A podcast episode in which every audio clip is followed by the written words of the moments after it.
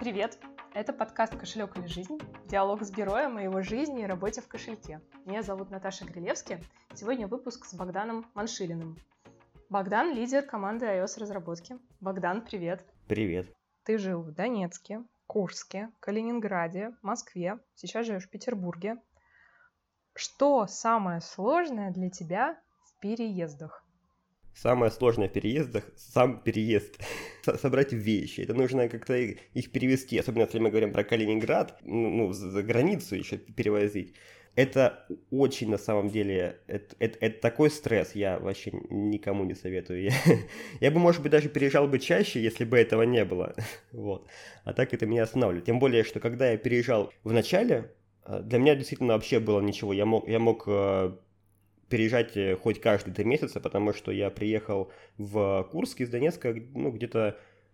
У меня был, типа, один рюкзак, и кажется, да и все. И с ним, ну, действительно, ты просто... Ты сегодня ночуешь здесь, завтра ты ночуешь там. Все со временем, естественно, я начал копить вещи, потом как бы у меня появилась э, девушка, и мы как бы начали жить вместе, теперь у нас вещей еще больше, и теперь, чтобы приехать, мне нужно нанимать какую-то отдельную компанию, которая подъезжает на машине, собирает это все в 20, 30, там, 40 своих коробок, и это все перевозит.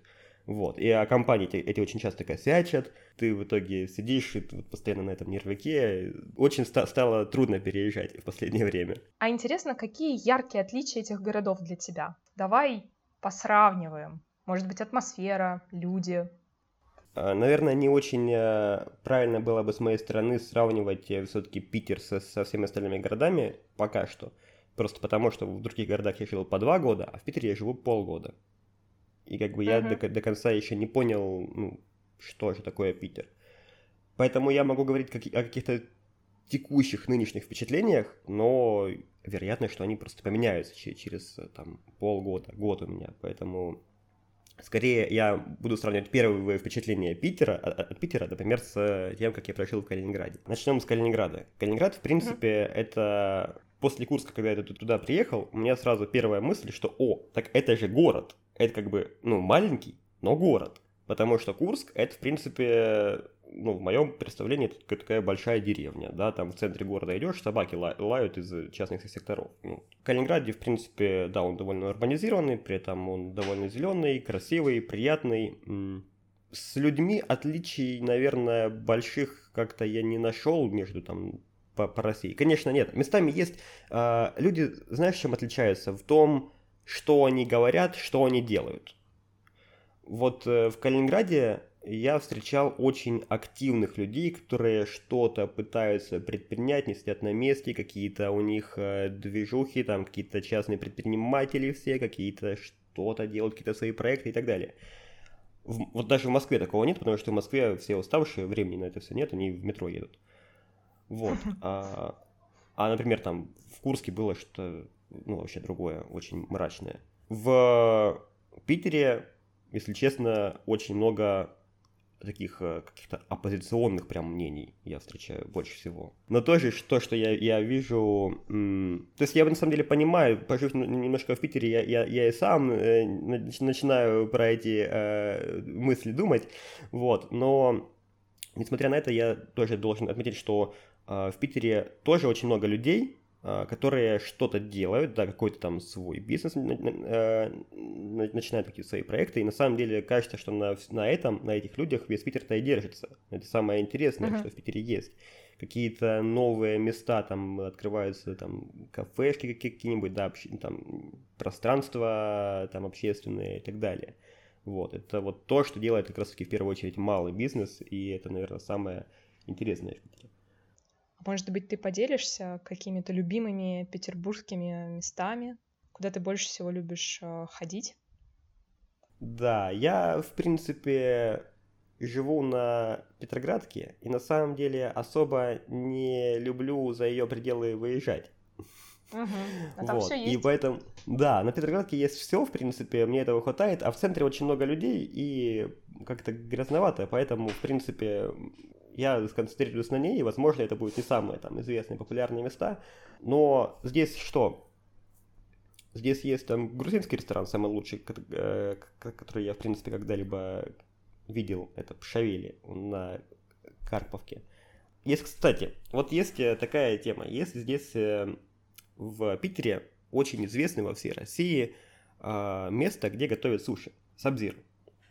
Вот. Да. То есть я еще был в Москве и очень огорчался от того, что как-то так у нас Сабзира нет, и как, как бы, а по, по всей России говорят, что лучшие э, там роллы, они в Сабзира. Так вот, да. я, значит, был в Сабзира, должен сказать, что есть место получше. И находится оно тоже на Петроградке. И какое же это место? А, оно называется Юи. Очень, очень хорошее. То есть там, в принципе, те же как бы роллы, но они как будто бы, ну, субъективно для меня они вкуснее, и там еще и цены чуть, чуть пониже. Единственное, что они, конечно, находятся не, не, не на высоте, да, какой-то большой, там нет э, вида на, на эту вышку 5G э, из окна.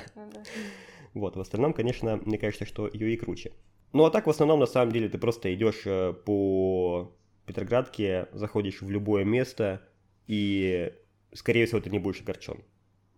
Вот про огорчен. Ты в детстве мечтал жить в Петербурге, да, ты говорил? Твоя мечта сбылась? И, то есть, или действительность тебя огорчила? Как сказать? Не, не то чтобы прям огорчила, но немножко все-таки э, у меня были, наверное, завышенные ожидания. Да. По каким то картинкам составлял свою мечту о Петербурге? Ну, есть же вот, да, вот эти картинки красивых зданий и вот, вот в, в отрыве, да, просто вот с золотыми куполами там какие-нибудь соборы, там красивые дворцы и, и все. И типа смотришь, да, действительно красиво, такой вот прям европейский город и то все. На самом деле, мое, мое впечатление о Питере, оно, ну, почему оно, собственно, не оправдали свои ожидания, потому что я ждал, что здесь все будет, ну, действительно настолько красиво и круто, ну, а когда я приехал, видел, что здесь э, разрух. Я видел, что все эти uh-huh, uh-huh. Как бы здания, они стоят, они красивые, но они построены были лет там сколько, 300 назад, и с тех пор как бы с ними ничего не делали. Я часто это вот. слышу, да. Да, и на самом деле очень-очень-очень обидно вот каждый раз идешь и, и как-то, не знаю, меня немножко вот это, именно этот факт меня немножко в грусть, в тоску вгоняет. Ну почему? Ну, ну то есть есть же примеры там а, в Москве, в Калининграде все реставрируется, все красиво делается. Почему? Кажется, Питеру там сколько на порядок больше, чем Калининград. Но почему-то в Калининграде все чисто, опрятно и реставрируют очень хорошо, а, а в Питере вот забили и все. А ты скорее про поддержание традиций, то есть э, реставрацию, восстановление города? Или ты вот э, лучше бы переключил Петербург в какую-то новую эру? Ну, это хороший, конечно, вопрос, он скорее такой философский, и тут, наверное, решать в первую очередь э, жителям Питера все-таки. Мне кажется, что оба варианта, они вполне подходят, да, есть много европейских городов, которые прям застряли в, вот, в каком-то веке, да, например, там Таллин в Эстонии, да, и, в принципе, ну, нормально в этом и живут. Но есть и те, кто как-то э, пытается, ну, уже развивать э, город э, ну, по современному типу, просто как бы, ну, такой гибридный вариант. Мне это тоже нравится, в принципе, э, кажется, что тот же Калининград, он идет по, по тому же пути, да, то есть у них есть какой-то, э, ну, этот, э, как сказать, э, правила э, архитектурные, да, что дома должны выглядеть вот так вот все новые. Э, они реставрируют старые, но при этом они достраивают, ну, бывает, тут как раз пример был хороший, когда там стояла старая аптека, полуразрушенная, и ее очень долго пытались реставрировать. В итоге отреставри... отреставрировали, вышла такая вот штука, что как бы старый дом, а вокруг него так надстроили современ... в современном стиле такие ну, пристройки стеклянные. Выглядит довольно красиво. В Москве такого тоже очень много. Вот. И такие гибридные варианты, ну, я встречаю в Питере тоже резко-резко негативное мнение по поводу них, что типа вот э, Питер это Питер, Питер это старое uh-huh. здание, это вот это все я его, в принципе, до конца не разделяю.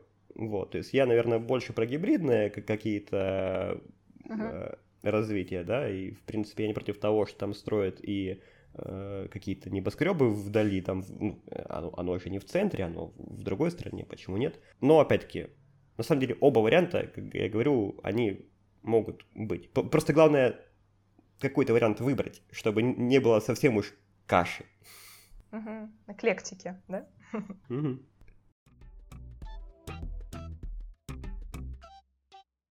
Вопрос о работе. Опять же, наверное, и о городе тоже. В Москве ты работал в двух гигантах. Ну, Яндекс — это совсем гигант. Ламода, мне кажется, сейчас тоже уже, можно сказать, огромный, не знаю, монстр на рынке. Расскажи, в чем особенность этих компаний для тебя? И вот что тебя сильно впечатлило в Яндексе в Ламоде? И что, может быть, э, скорее нет? Начнем, наверное, с Яндекса. Это первое место, где я работал, ну, из этих двух. Я на самом деле, тут еще интересная история попадания в Яндекс. Вот как раз насчет Яндекса у меня не было никаких ожиданий. И я на самом деле не хотел туда идти. Я пошел к ним на собеседование просто, чтобы пройти это собеседование и отказать. Вот, ага. что якобы я, я прошел, я смог, но работать я туда не хочу. Но в итоге как-то так я познакомился с командой, познакомился там с HR, так они меня уболтали, что я туда таки к ним пришел. вот. Но в Яндексе особенность его в том, что все сильно зависит от э, команды, в которую ты попал. То есть Яндекс это не, не, не какая-то ну, одна компания, да, это по сути просто очень много э, разных там бизнес-юнитов, подразделений и так далее. Вот. И за весь Яндекс очень трудно говорить. Наверное, я могу говорить только за Яндекс Еду, но опять-таки, за нее тоже трудно говорить, потому что э, в тот момент, когда я пришел, она была на этапе такого перестроения, потому что ее, ну, это был FoodFox, да, это стартап, который купил Яндекс. Uh-huh. И, естественно, когда там большая компания купила маленькую, там процессы нарушаются, у них там супер амбициозные цели, и меняется все. Во-первых, меняются люди, э, кажется, что состав Fox, я, я не уверен, работает ли там кто-то еще, нет, как минимум один человек там точно работает еще из Food но, но кажется, что, наверное, только он. Uh-huh. Вот, э, то есть меняются все процессы и так далее. И тут я как раз попал на период, когда это все завершалось, и, скажем, было, наверное, не очень эффективно в тот период э, работать там. Сейчас они вроде бы завершили, и типа все хорошо у них, все красиво. Процессы настроены, какие-то цели долгосрочные есть. Просто в тот момент, когда я, я работал, а, не было целей у Яндекс Еды, да, то есть мы как бы mm-hmm. могли что-то делать, а нам, а нам как бы в процессе работы говорили такие, стоп, как бы нам нужно делать совсем другое, у нас осталось две недели до, до того, чтобы это сделать, а проект там делать, не знаю, 2-3 месяца. И ты, как, как так-то? Это даже не... Ну, ну горизонт планирования uh-huh. очень маленький был.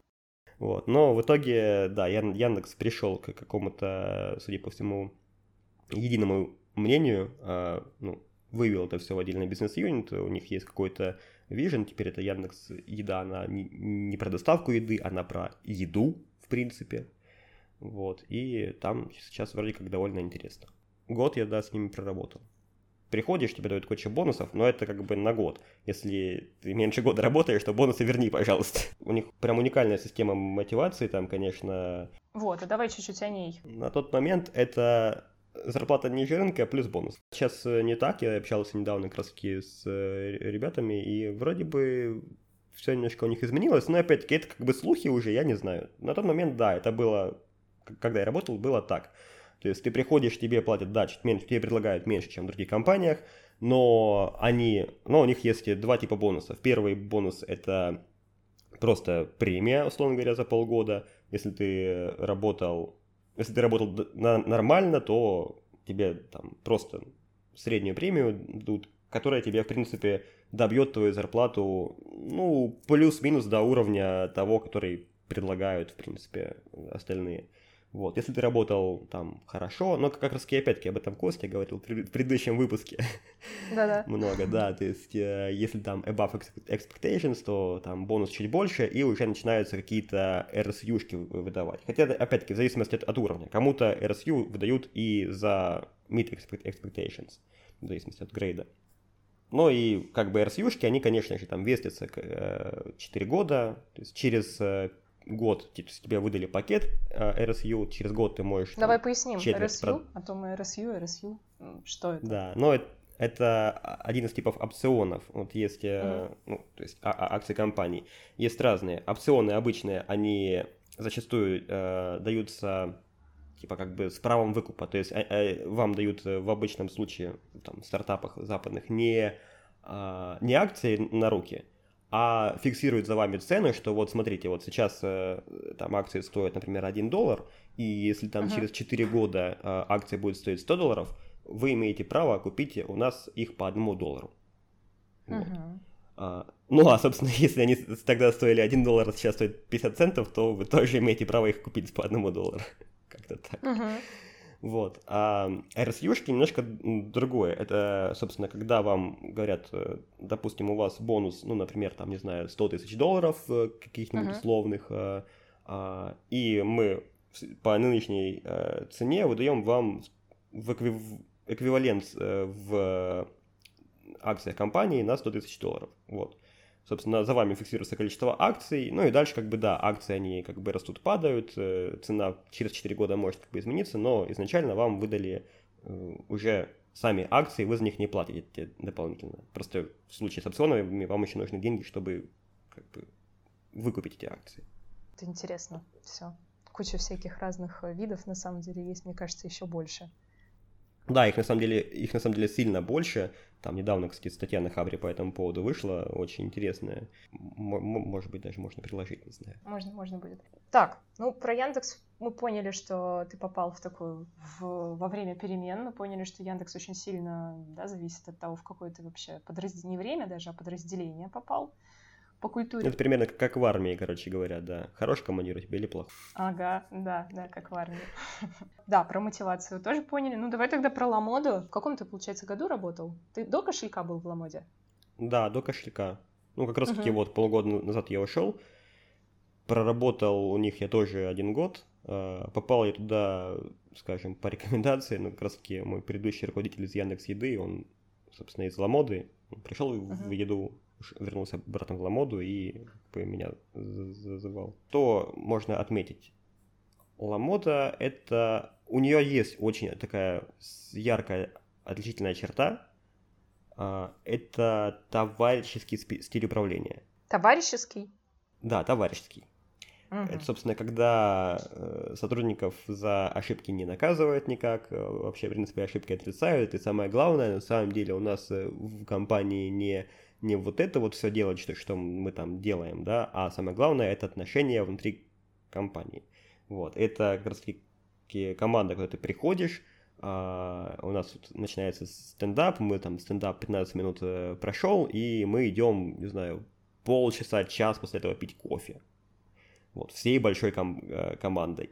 Э, там собирается весь, весь фронтенд, весь бэкенд, все там стоим, стоим пьем кофе. А, вот. А, ну, вечером еще, еще там из, из тех, кто вышел, кто, кто, кто еще не ушел к 6 вечера, собираемся, идем пить чай все вместе. Вот, то есть это очень... Ты знаешь, как мне кажется, в каждом есть субличность, которая сейчас говорит, так, а работают-то они когда? А как они делают? Ведь хороший же, да, бизнес. Как? Вот расскажи, в чем секрет этой утопичной картины? Тут, наверное, дело в том, что бизнес Ламоды все-таки не в приложениях, а в продажах. Так же, как и в Яндекс.Еде, на самом деле, там, по крайней мере, вот тогда, на тот период, когда я там работал, там э, бизнес был не в приложении, там у нас э, head of product показывает какие-то вот такая идея, давайте сделаем такую-то фичу, а ему founder сидит, говорит, ну, а что это тут предлагаешь? Мы сейчас ты, ты, тысячу ресторанов подключим и, и получим в 10 раз больше, чем, чем вот от, от твоей идеи. Вот. И кажется, что то же самое в Ламоде. То есть э, тут особенность того, что в таких компаниях э, отдел разработки это по сути не, не отдел продукта, да, то есть мы пилим не продукт, мы по сути отдел маркетинга. То есть наша задача там, запускать какие-то эксперименты, которые позволят... Ну, у нас даже команды так назывались, retention и conversion. Две uh-huh. команды. То есть не было продуктовой ничего. То есть мы просто занимались увеличением retention либо conversion разными экспериментами. Вот. И, соответственно, уровень задач, то есть как бы приложение это само уже готово. Вся сложность, она уже была пройдена. И нужно было только запускать эксперименты иногда новые фичи, конечно, были, там интересно есть тоже направление, uh, Discovery, типа что-нибудь новое там придумать, там прям какое-нибудь креативное, вот. А, но это скорее какое-то исключение, то есть основная работа — это маркетинг. В общем-то, задачи делаются довольно просто. Они типовые, ну, ты успеваешь за это время, короче говоря, сделать э, тот объем, объем задач, который от тебя требуется. И, и пойти пить чай или кофе или что-нибудь еще. По сути, у нас на самом деле продукт менеджер это, это и есть э, маркетологи. Э, ну, э, у них задача э, заработать больше денег, они сидят так. Вот я сейчас вот такую вот, э, не знаю, плашку сюда добавлю на, на этот, на раздел оформления заказа и это повысит, и, и, и думаю, что повысит э, нам э, продажи, не знаю, на какие-нибудь там пару миллионов. И, и все, как бы мы это пилим. А такая вот культура товарищества, как ты сказал, она для любой компании приемлема? Нет, абсолютно нет. Она приемлема как раз для таких компаний, где как бы объем задач не такой большой, да, то есть где действительно, вот как в Ламоде, можно просто запускать эксперименты, то есть они да, работали да. 7 лет, да, над, над тем, чтобы добиться вот такого результата, когда они могут просто сидеть и запускать эксперименты. И это довольно простая задача, которую можно вот, вот так вот, можно сделать, можно не сделать, ну, сделаю там на, на неделю позже, ничего страшного. Вот. А, если мы говорим о каких-то компаниях, которые находятся, например, в кризисном состоянии, когда им нужно выкарабкаться, да, и заработать какие-то деньги, чтобы, в принципе, не обанкротиться, то ни о каком товарищеском стиле управления там речи не идет, там нужен авторитарный стиль управления. Вот. Uh-huh. А в среднем, кстати, у меня есть статья по поводу стиля управления. Еще лучше почитать э, Голмана, первоисточник. вот. Но на него я ссылаюсь в своей статье. Вот. Uh-huh. И в целом есть там 6 стилей управления по Голману, и товарищеский он, наверное, ну, один из самых, скажем, слабых, что ли, да, то есть uh-huh. именно в плане результата, вот. Uh-huh. То есть атмосфера там, конечно, да, она, она прям хорошая, это все, но результат мы будем показывать слабый. Тот стиль, который всем подходит, это авторитетный. Это, собственно, когда у нас... Авторитет это, это наверное, как какой-то типа идеальный э, э руководитель, э, который сочетает в себе, в принципе, наверное, uh-huh. всего по чуть-чуть. И ты пошел искать авторитетный стиль управления, или ты пошел за вызовами, как ты уходил из ламоды? Да, скорее за какими-то вызовами, потому что, ну, банально в какой-то момент стало скучно, это первое. Mm-hmm. Но я, у меня было как? Я на самом деле не хотел уходить, уходить из ламоды на тот период. То есть, в принципе, условия работы довольно хорошие в принципе, да, есть ку- куда, да, продукт хороший, есть куда развиваться на самом деле, то есть, как бы тут еще все зависит от тебя, на самом деле, в первую очередь. То есть, можно предлагать какие-то свои идеи, можно что-то делать, можно, то есть, никто этого не запрещает. Это сложно делать, потому что в целом атмосфера не располагает, да, в целом это как бы никому не нужно, ты предлагаешь какую-то свою идею, ты видишь, что она воспринимается без энтузиазма, и ты как бы будешь это делать самостоятельно, на, на своем реактивном топливе. Но это можно делать. Поэтому, в принципе, планов уходить э, в ближайшее время у меня не было, но у меня уже сформировалось какое-то представление о компании, э, ну, такой идеальной для меня, в которую я перейду из Ламоты со, со временем. Uh-huh. И это представление как раз-таки о компании на стадии роста, как Яндекс Еда, да? вот. Но, но, но немножко без э, минусов, которые были в Яндекс Еде, по моему субъективному мнению, то есть я там записал себе какие-то пункты, с чем я бы точно не хотел э, работать.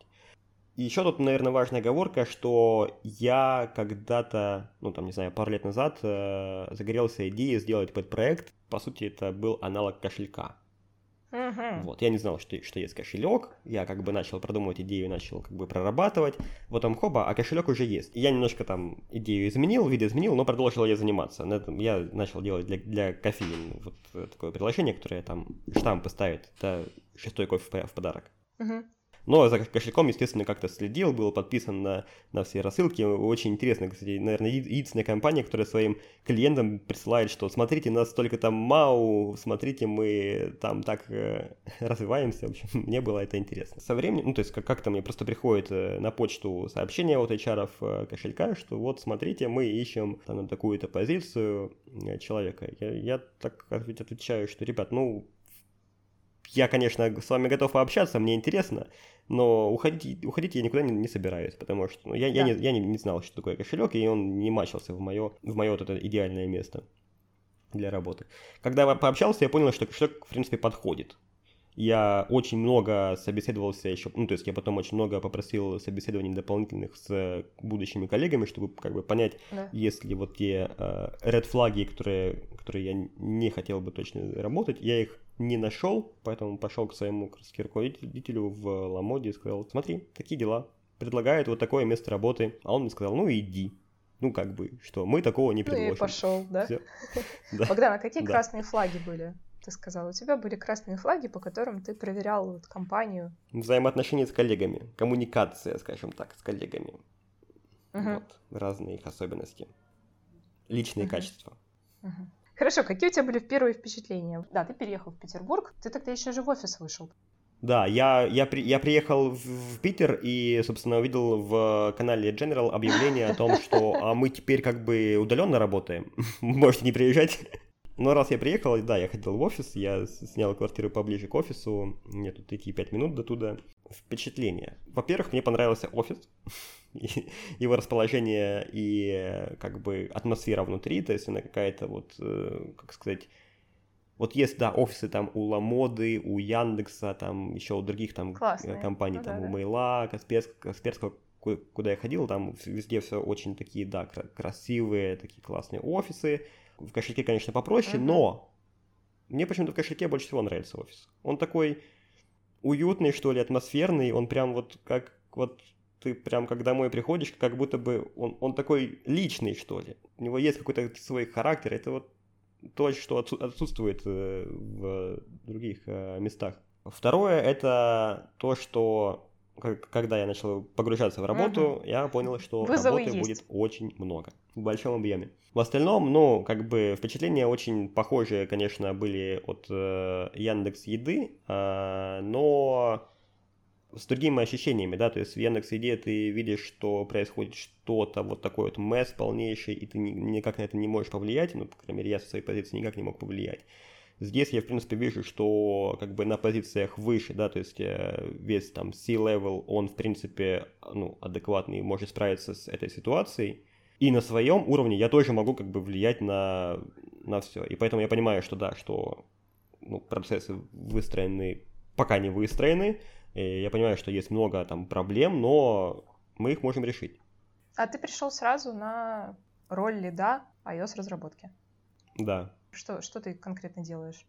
Э, ну, в общем, в общих чертах это работать э, быстрее, качественнее, что, чтобы весь отдел iOS-разработки э, ну, более быстро и более качественно реализовывал какой-то функционал, делал тикеты. Uh-huh. Вот. Очень общая цель. А если yeah. говорить про конкретнее, что же конкретно я для этого делаю, то здесь ну, и people management, да, то есть, в принципе, я являюсь прямым руководителем сейчас у 11 человек, будет еще больше. Но на самом деле это временная какая-то роль, да, то есть уже uh-huh. у нас а, объявил вот у нас Коля Ашанин про новую структуру, когда у нас будут э, инженеринг менеджеры этим заниматься. Дальше я занимаюсь стратегией развития платформы, а, то есть я как бы прописываю, куда нужно а, развиваться и строю поэтому планы годовые, квартальные и так далее. И, соответственно, слежу за этим, сам же за, за этими планами слежу, чтобы они соблюдались, чтобы там какие-то новые технологии использовались, чтобы мы там что-то отрефакторили, что нужно отрефакторить, что нам мешает, что-то внедрили и так далее.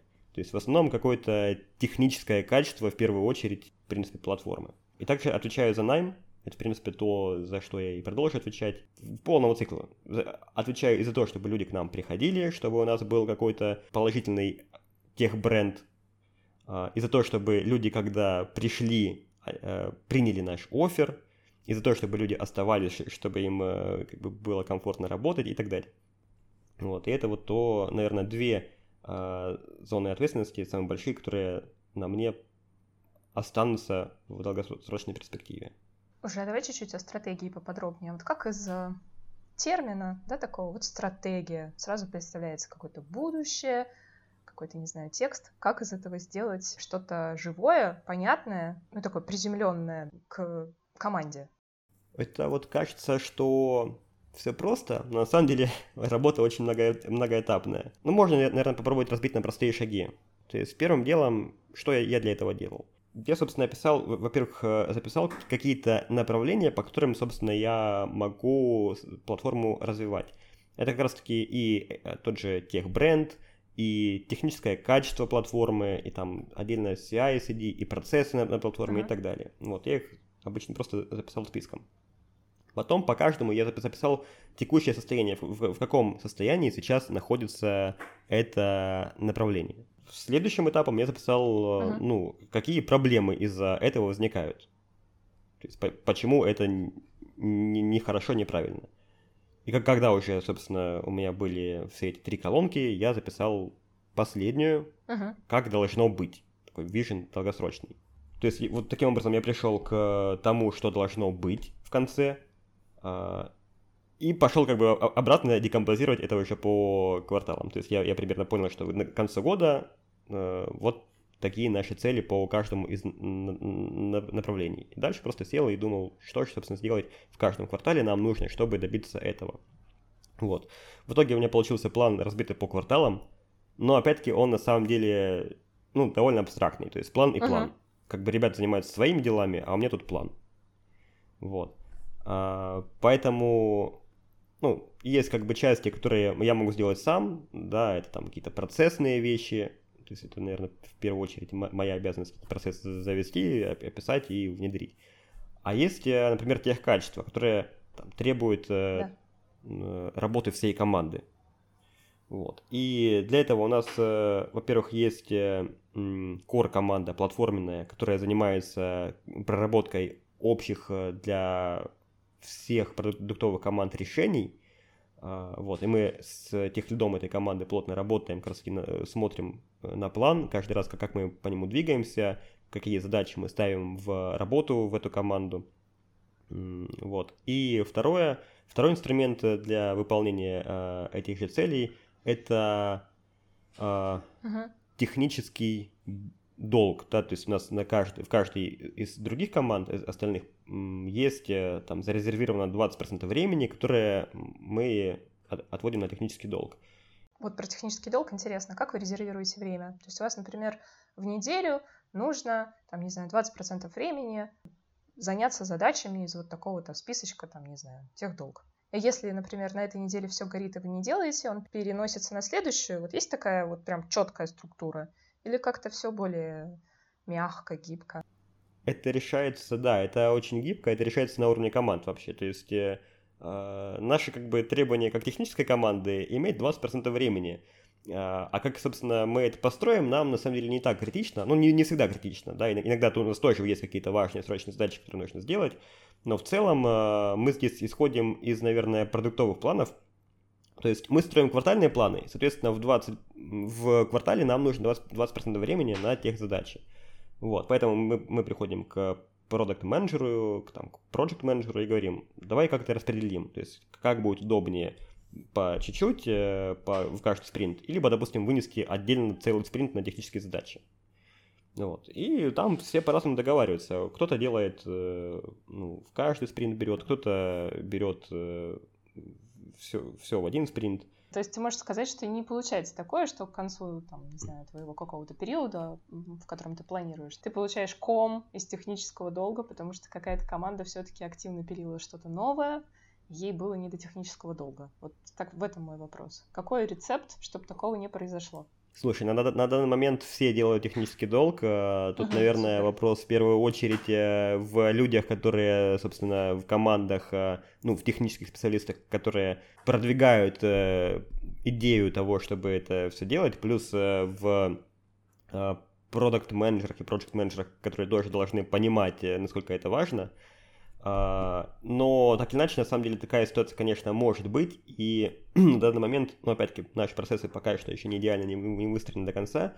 Но я хочу построить э, сейчас э, план, э, ну, точнее, метрику, сколько же мы реально из всего сделанного объема задач, сколько реально сделали технических, чтобы понимать, uh-huh. ну, действительно ли мы укладываемся в те 20%, либо делаем больше, меньше, не знаю. И уже с этим можно будет э, работать. То есть то, что я смогу измерить, то ну, с тем я и, и смогу как-то как-то улучшить э, эту метрику. Uh-huh. Вот. Пока что по такому субъективному впечатлению мы как меряем, что у нас вот мы в начале квартала мы строим план, uh-huh. мы примерно знаем там объем э, всего capacity всего нашего квартала, сколько, сколько там всего задач влезет, на 20%, на 20% планируем технических задач, и пока что они выполняются. Это, мне кажется, уже можно считать, как я думала. Вот спрошу тебя про промежуточный результат. А это, в принципе, уже промежуточный результат. Может быть, какие-то вещи неочевидные, которые ты можешь отметить? Есть у нас э, такой известный в iOS кругах человек, э, Егор Толстой, который mm-hmm. раз в год проводит э, опросы известности мобильных команд в этом году мы вошли в, в эти опросы э, и заняли место выше, чем Ламода, выше, чем э, Тутуру и выше, чем Револют. То есть ворвались. Вот. А до этого... Богдан, да, мы ворвались. А, а, а год назад нас, на, нас в этом списке как бы и не было. Точнее, мы, мы были где-то там отмечены так, где-то вот, где-то там, где-то там были, вот. Но в топах не было. Ну, то есть есть задача у тебя, как ты ощущаешь, тебя, у Коли, продолжить движение по этому списку. Но если говорить про мои личные цели, вот да. то, с чем я, в принципе, пришел в компанию, то, наверное, моя личная цель как раз и есть в том, чтобы в этом списке, условно говоря, занять э, топ-5 хотя бы места. Uh-huh, uh-huh. Вот. А, а для этого нужно, то есть оно, оно не дается просто так, то есть я, ну, теоретически можно как-то смухлевать, конечно, что-то накрутить, но это как бы не, не является целью, да. Целью является войти туда заслуженно. Это как раз-таки э, вот долгосрочная работа и над, э, ну, над, над, над, над стратегией развития всей платформы.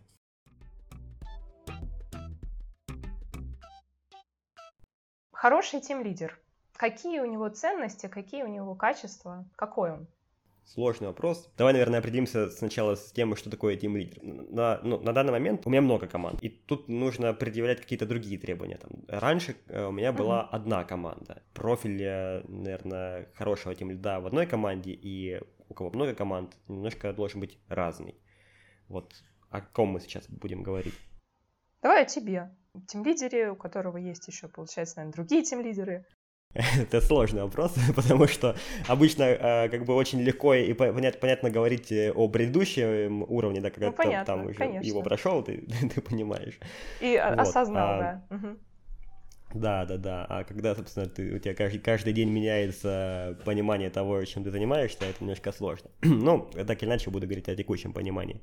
Первое, это, наверное, какое-то, что такой человек должен обладать э, в первую очередь уже системным и скорее стратегическим мышлением, чем тактическим, потому что ну, сравнивая, да, с позицией просто тем лида в одной команде, э, тем лид в одной команде, он что делает? Он смотрит, он оперативно смотрит на то, что делает команда, он знает в текущий момент, э, что, чем конкретно занят каждый человек, и если вдруг что-то возник, ну, какая-то возникает проблема, он может просто ворваться и помочь. Вот. У меня такой возможности нет. У меня людей очень много, а, я даже если просто начну на все синки ходить всех команд, они будут уже пересекаться. Я уже буду полдня на, на это э, тратить. Вот, поэтому здесь нужно уже строить какую-то систему э, таким образом, чтобы команды сами все успевали делать ну, без меня, без моего прямого участия. Первое это, в общем-то, стратегическое мышление. Второе это э, умение, ну, синхр... ну как-то коммуницировать и синхронизировать команду, да, потому что у нас команда разрозненная, она по, по каким-то вот э, продуктовым направлениям, и в целом-то она может, э, каждый из этих вот э, юнитов отдельных, он может работать самостоятельно. Мы сейчас возьмем, вытащим их в отдельную компанию, да, а, они сделают, сделают форк продолжат работать самостоятельно, а мы им вообще не нужны. А, и вот в этом всем, в таких условиях нужно как-то сделать, чтобы все ребята работали над одним проектом, да, и вместе его развивали, хотя бы вот в рамках тех 20% э, времени, которые ну, отведены на технический долг. Ну, для этого как раз тоже нужно уметь э, как-то как людей э, связывать, синхронизировать под общую цель и как бы заставлять, заставлять их в, в этом направлении двигаться.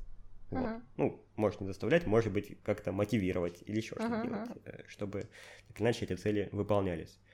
Но и на текущем момент э, еще, конечно, третья важная, наверное, характеристика для меня это people management, это уметь уметь, э, в общем-то, убеждать и мотивировать людей. Ну, это, наверное, одна из а, одно из направлений people management, на, на, на котором я сейчас, скажем так, остановился, да, и пытаюсь его очень максимально прокачивать. Потому что, ну, например, для того, чтобы м- развивать тех бренд, нужно с чем-то выступать, да, писать какие-то статьи, делать какие-то доклады и так далее. А как бы не все понимают, зачем это вообще нужно ты приходишь к человеку, говоришь, давай напишем статью, и человек вроде бы и хочет, вроде бы у нас есть какие-то внешние стимулы мотивации, факторы э, мотивации там в виде каких-то бонусов, еще чего-то, как это на гряды влияет, но видно, что внутренней мотивации у него этого делать нет, и он как бы говорит даже, что да, я буду, но в итоге не делает. Вот. И здесь нужно уметь как раз-таки найти вот, э, вот как-то какое-то пересечение со внутренней мотивацией, понять, как же, на что из э, таких базовых факторов мотивации этого человека может повлиять на написание статьи и связать вот эти вот две вещи. Вот. А, и четвертое, а, это как раз-таки такая вещь, э, которую нужно, наверное, в первую очередь прокачивать лично мне, это работа со стейкхолдерами. То, о чем я, в принципе, на, на предыдущем уровне, наверное, мог не думать, ну, как бы оно как-то происходило сам, ну, вот, вот в маленькой, э, в маленькой э, команде, в маленькой компании, в принципе, работа со стейкхолдерами, она может происходить очень таким э, хаотичным способом, да, то есть появилась какая-то идея что-то сделать, ну, ну, а, например, какой-то проект или процесс, ты просто идешь в общий чатик, который там, не знаю, на 50-100 человек, пишешь, типа, вот, ребят, мы делаем вот так, э, и как бы все это увидели, все узнали, у всех есть возможность обсудить. Когда же компания растет и, собственно, тем более, когда они э, все э, становятся разрозненными, а, эти команды, и ты уже не знаешь, кто у тебя является, ну, на кого твоя работа э, повлияет, нужен как раз таки нужно уметь э, найти этих вот заказчиков и понять, э, точнее, ну, не, не всегда заказчиков, а именно вот стейкхолдеров найти, понять, э, каким образом на них повлияет э, твоя работа, э, и понять, э, чего они хотят. Хорошо. Давай еще такой общий вопрос. Сам дух вообще всей компании вместе с офисом, с людьми. Какой он? Как бы ты его охарактеризовал? Слушай, очень трудно, наверное, сейчас охарактеризовать, потому что все меняется. Я вижу, то есть я общаюсь э, с, со старичками, которые э, работают давно, и понимаю, что, ну, там, не знаю, пять лет назад э, дух был один. Сейчас все совершенно по-другому.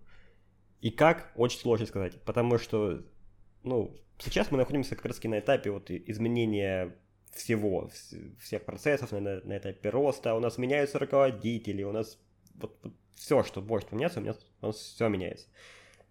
Наверное, и дух тоже меняется. И как- как-то он как будто бы еще, по моему мнению, наверное, не, не, не до конца, наверное, сформировался, с одной стороны. С другой стороны, я вижу как раз-таки среди тех людей, которые приходят, какое-то активное желание в этом всем участвовать, развивать.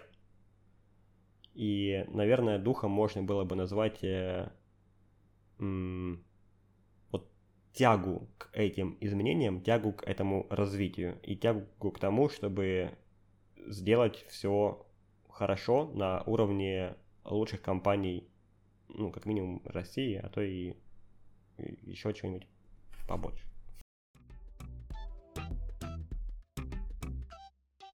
Ты много занимался спортом, и в частности фехтованием. Участвовал даже в открытии школы фехтования. Любой спорт, он про достижение, но и про что-то еще, да, про какую-то свою особенность. Вот в чем эта особенность фехтования, в чем очарование фехтования?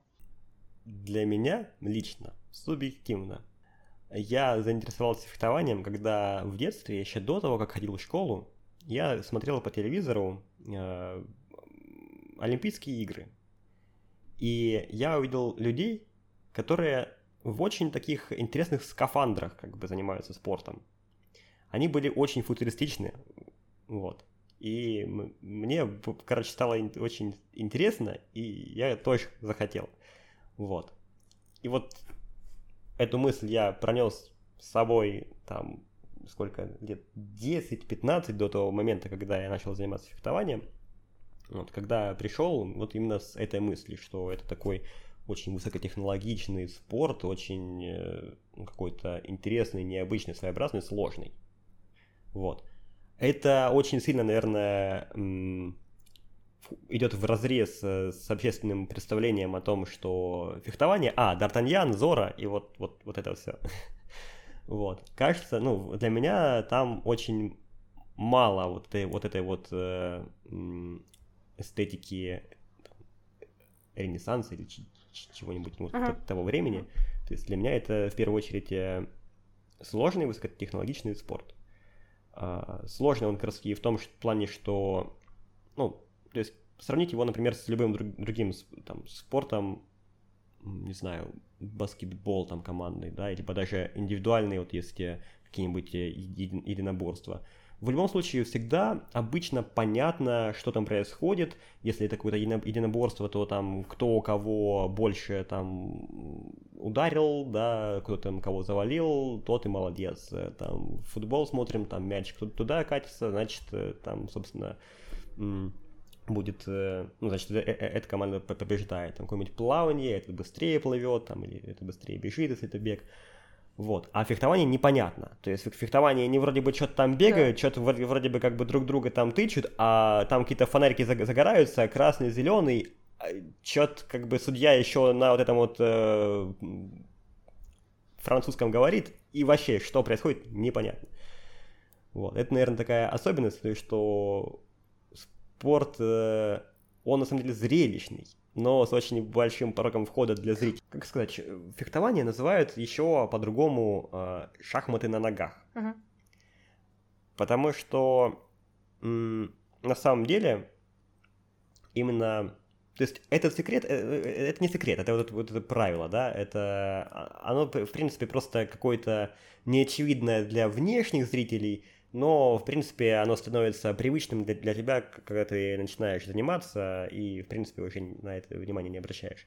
Но интерес здесь заключается как раз-таки в том, чтобы как-то обыграть соперника, да, это единоборство, такой, то есть ты один на один с, со своим соперником, и вы друг друга пытаетесь как-то обхитрить, сделать так, чтобы ты его уколол, он тебя нет.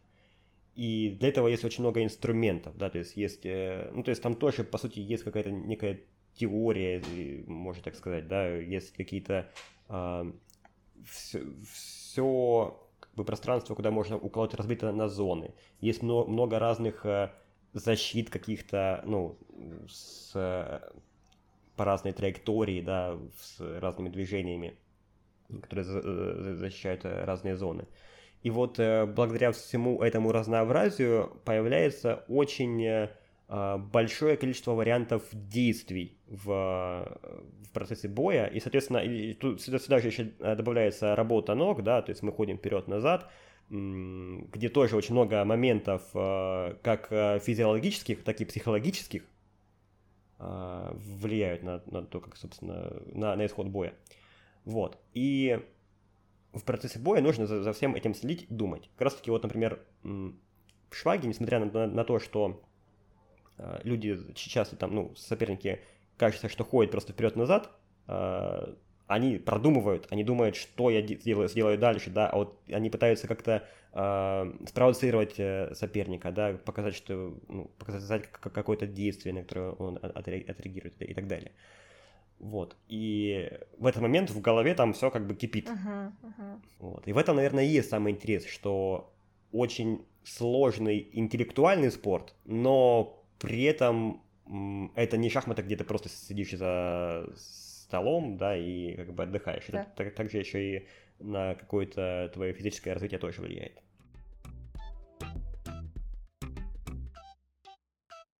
А какие книги какие-то медиа, любые источники тебя впечатлили? Из э, недавнего, ну вот мне хочется как-то их э, в, в вдвоем две книги как бы порекомендовать.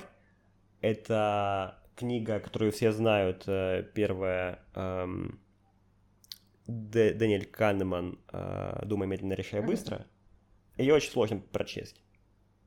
Очень как-то она так написана, там, там все непонятно, интуитивно, и очень сложно заставить себя эти все концепции воспринять. А вот есть вторая книга, которая ее очень хорошо дополняет, и называется «Фактологичность». Там как раз-таки, вот можно на самом деле начать с, фак- с фактологичности, а потом перейти к Канеману, потому что Канеман объясняет то, что происходит в фактологичности. А фактологичность, она показывает как раз по фактам, что вот вы думаете вот так, а на самом деле статистика говорит об обратном. Вот. А, то есть как раз-таки фактологичность, она про, про расхождение наших убеждений и статистики, а Канеман, а, ну и «Дома медленно решай быстро», она о том, почему эти расхождения возникают. Второе, ой, это, короче, наверное, очень э, сильно повлиявшая на меня книга, повлиявшая на мое, возможно, мировоззрение. А, это э, этот Homo sapiens, uh-huh. Юваль Ной Харари. А, ну, она кажется, что... То есть я, насколько, насколько читал, что она не, ну, у, у автора такой своеобразный подход, и, возможно, он местами даже не, не доказан. Uh-huh. Вот. Но, по крайней мере, когда ты об этом подходе читаешь, ты видишь эту точку зрения, э, которая совершенно отличается от, в принципе, всего, что происходит вокруг. Э, мозг просто переворачивается и такой, ничего себе, я так не думал. Э, вот. О, художественная, кстати, э, самое... Ну, я не так много читаю художественной литературы, но что самое интересное, очень меня сильно впечатлило, год назад, наверное, прочел, это задача трех тел. Да. Китайского автора с непроизносимым целый... именем. Нет, ну почему? Люцисин. Окей. Да, да, довольно, конечно, простое у него имя. Мне даже Юваль Ной Харари сложнее произносить. вот, э, там целый, целый цикл, в общем-то, этих книг, э, три книги э, о будущем Земли, или как-то так они называются, тоже очень необычная, да, это, это китайский фантаст, то есть я, в принципе, когда начинал читать, я не представлял, что меня ждет, я, у меня были впечатления, ну, про китайскую, скажем, культуру, в первую очередь, от фильмов, фильмов, которые они снимают, и там обычно все очень странно, ты смотришь и не понимаешь, что здесь происходит. В книге все не так. Автор, в принципе, пишет в понятном западном стиле, а, ну, по понятном для западного, западного человека, я имею в виду. При этом там очень много э, китайской истории, там очень много какого-то контекста, который необычен, непривычен для нас. И что самое главное, там очень много не обычных и непривычных поворотов сюжета, и, в принципе, вот все то, как он построил этот рассказ, оно очень, короче, интересно, очень необычно и прям хорошо написано, скажем так. Uh-huh. Я очень сильно кайфанул от прочтения всей серии. Расскажи, пожалуйста, о трех очень счастливых моментах в твоей жизни. А у меня, наверное, вот у меня сейчас, э, сейчас первый сразу приходит, он, он, знаешь, он такой не то, чтобы прям супер какой-то счастливый, но почему-то он мне сейчас пришел в голову. Ну, тут нужно немножко контекст понимать, что я в детстве, когда ну, жил в Донецке, я очень хотел жить в разных городах, попробовать вот там, там, там, понять, собственно, как люди живут э, в других местах, э, увидеть, не знаю, какие-то архитектуру и так далее. Ну, в общем, просто попутешествовать, причем именно погрузиться в контекст, какое-то время пожить. И вот э, году так в шестнадцатом, когда я был в Калининграде, я взял книгу, вот еще одна сейчас будет рекомендация, э, Ричарда Брэнсона «К черту все берись и делай», поехал на берег моря, сел на камушек, начал ее читать на берегу моря. Э, и как, как бы просто читал-читал, и в какой-то момент, э, ну, я устал от чтения, от, отвел глаза, посмотрел, посмотрел на море и меня повергла в шок та мысль, что я нахожусь в тысячах километров от дома. Здесь шумит море. И, и, и, и, и это я сейчас не, не на курорт приехал, это я не, не на пару недель летом, да, это, это совершенно друг, другое место, другой как бы мир, можно сказать. А я здесь нахожусь сам, так далеко от дома, и как, как будто бы какая-то моя цель, что ли, исполнилась. Я не скажу, что это было какой-то момент прям счастья, озрения, ну, счастья, но какого-то озрения точно, что вот я на берегу моря, ничего себе.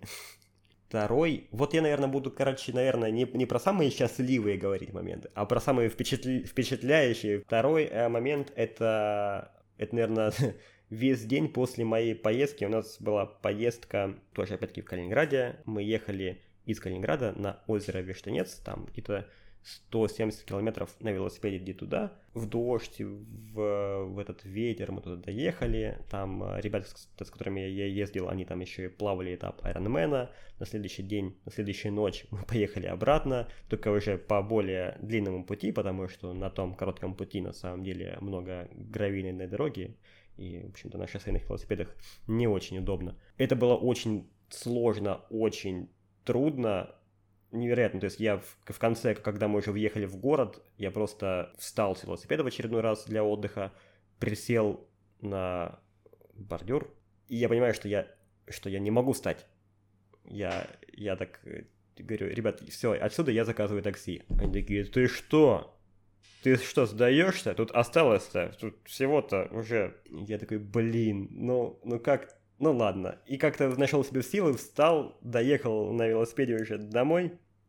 И потом весь день я ходил как раз таки тоже вот в таком ощущении, что я это сделал, я доехал, я добился этого сам, да, и как бы не, не сдался. Тоже очень было э, крутое впечатление именно психологически, потому что физиологически я чувствовал себя очень странно третий, третий э, могу впечатляющий uh-huh. момент, это как, как бы, он, он был очень коротким, он был уже не один день, он был буквально там, не знаю, секунды три. Это когда, собственно, я вышел из самолета с парашютом, uh-huh. И три, секунд, и три секунды, да, было очень, очень интересного э, времяпрепровождения, пока, собственно, парашют не раскрылся. Ну и потом, на самом деле, да, потом тоже весь день был заряд позитивных эмоций, очень хотелось э, все это повторить, и очень э, как бы такой подъем и мысль, что, во-первых, да, я, я это и сделал, а во-вторых, что это было нереально круто, и, и таких впечатлений на самом деле на, на Земле прям не найдешь. Для этого надо подняться в небо, да? Ну что, Богдан, спасибо. Спасибо за приглашение. Э, было интересно, интересные вопросы, очень необычные. Я обычно участвую в технических подкастах, а тут прям интересно было поговорить про разные нетехнические вещи. Спасибо. Пока-пока. Пока.